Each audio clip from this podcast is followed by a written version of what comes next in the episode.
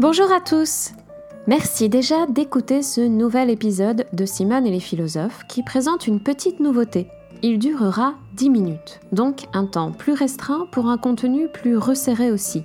Et ce seront vos retours qui me donneront des informations importantes pour calibrer les épisodes à venir, en vue de rendre la philosophie toujours plus accessible et plus compatible avec les contraintes de la vie quotidienne. Je remercie aussi au passage les auditeurs d'iTunes qui ont mis 5 étoiles à ce podcast et ont parfois ajouté un avis très sympa.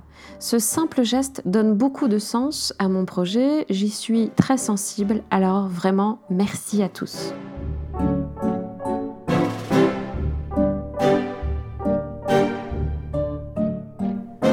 J'en viens donc à notre question du jour. Pourquoi éprouvons-nous souvent que les mots manquent, déforment ou appauvrissent le réel? Ce réel qui nous entoure, mais aussi celui que nous vivons, celui de notre vie intérieure, de nos innombrables états psychiques. Nous disons souvent que les mots nous manquent, que nous ne connaissons pas le terme adéquat pour exprimer ce que nous voulons exprimer. Mais ce qui se passe en réalité le plus souvent, c'est que les mots que nous connaissons ne sont pas de simples outils qu'on aurait à mobiliser volontairement, indépendamment de notre pensée qui, elle, serait antérieure et sans mots. En réalité, nous pensons avec des mots, et ces mots travestissent le réel. C'est ce travestissement que Bergson évoque dans un très bel extrait que vous pouvez lire dans son ouvrage intitulé Le rire et que j'ai reproduit l'extrait, pas le livre, euh, sur le site de Simone et les philosophes. Bergson écrit ainsi Pour tout dire, nous ne voyons pas les choses mêmes, nous nous bornons le plus souvent à lire des étiquettes collées sur elles. Cela signifie qu'avant même de formuler des énoncés, nous regardons les choses à travers les mots qui servent à les désigner. Ainsi, quand je regarde des objets dans une pièce, je vois un ordinateur, une table, une chaise, une lampe, etc.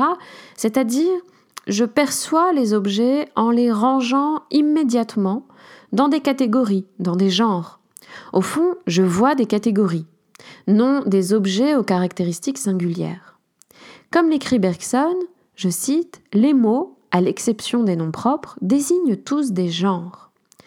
Il souligne donc la fonction générale de l'objet, dont la singularité est par conséquent occultée, mise à l'écart. Parce que nos besoins l'exigent, euh, parce que nous avons besoin d'agir en vue de notre utilité, nous ne nous rapportons le plus souvent aux choses qu'en vue de leur possible instrumentalisation. Nous ne voyons dans les choses que ce qui nous est utile, leur fonction, leur étiquette. Nous ne voyons les objets qu'à travers notre besoin de les manipuler, ce qu'ils peuvent donc nous apporter. Ce besoin d'étiquetage est à l'origine du langage, souligne Bergson. Pouvoir désigner les choses en les classant par genre permet de les manipuler plus facilement. L'utilité du langage n'est évidemment pas à démontrer et Bergson ne, la met absolument pas en question.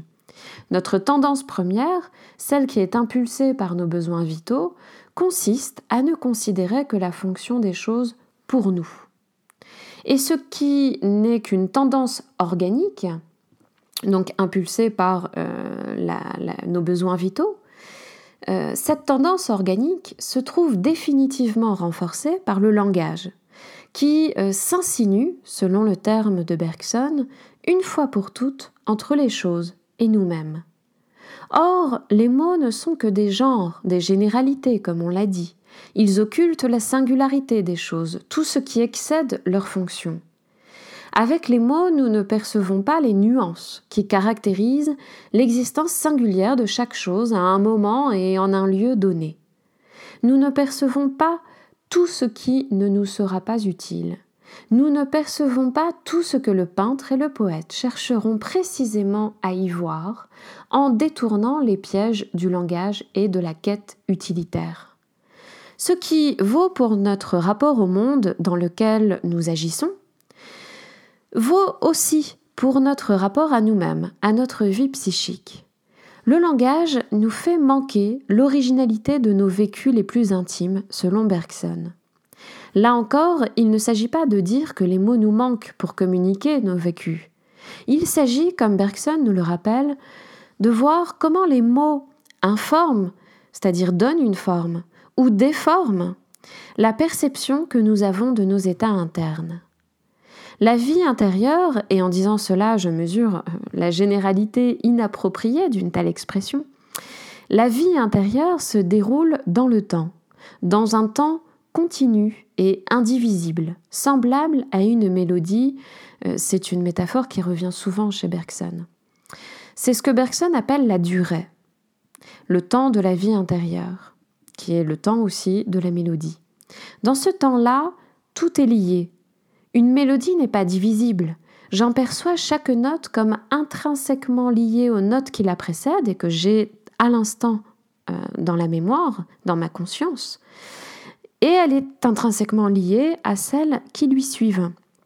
C'est à cette condition, et que donc j'arrive à anticiper celles qui suivent, les notes qui vont arriver, j'arrive à les anticiper dans euh, la perception de la mélodie.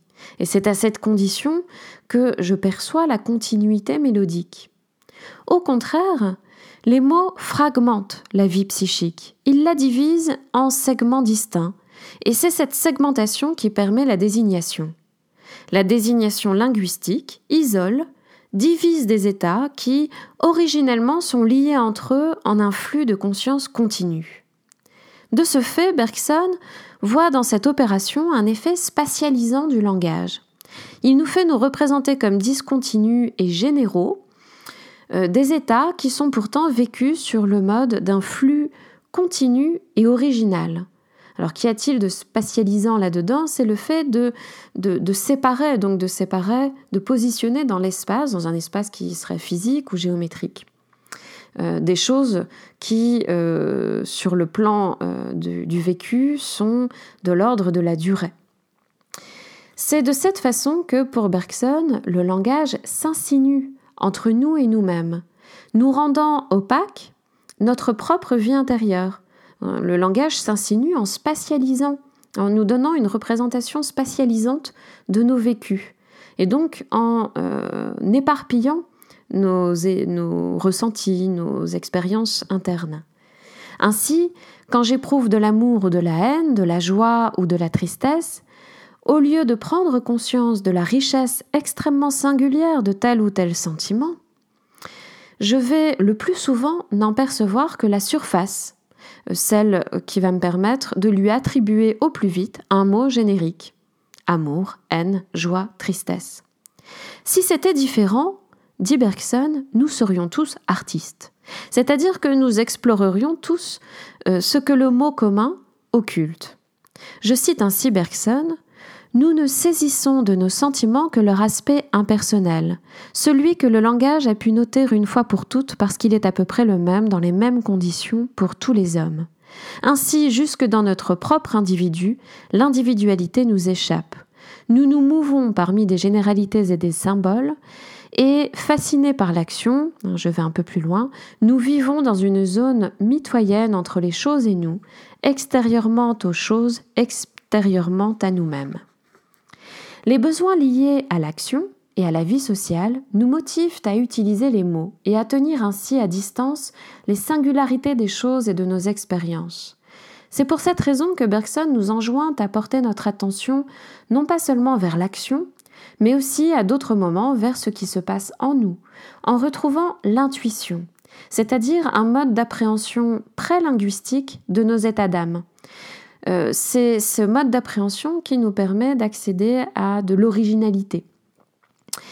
Euh, intuition vient de intuere qui veut dire voir. Eh bien cette intuition bergsonienne est la faculté qu'a notre esprit de voir de manière concentrée, d'un coup, quelque chose de notre réalité originale singulière, euh, de notre réalité originale singulière, mais aussi de la réalité originale et singulière de toute chose. Alors j'espère que cet épisode a pu vous apporter des questions et ou des éclairages quant à notre rapport au réel, qui, euh, sous de nombreux aspects, est imbibé de langage. N'hésitez pas à partager vos retours et ou vos questions en déposant des commentaires sur simoneetlesphilosophes.fr, sur iTunes ou sur Deezer. Et si vous voulez que ce podcast continue de vivre longuement et passionnément, vous pouvez rejoindre la communauté des tipeurs et tipeuses sur tipeee.fr. Música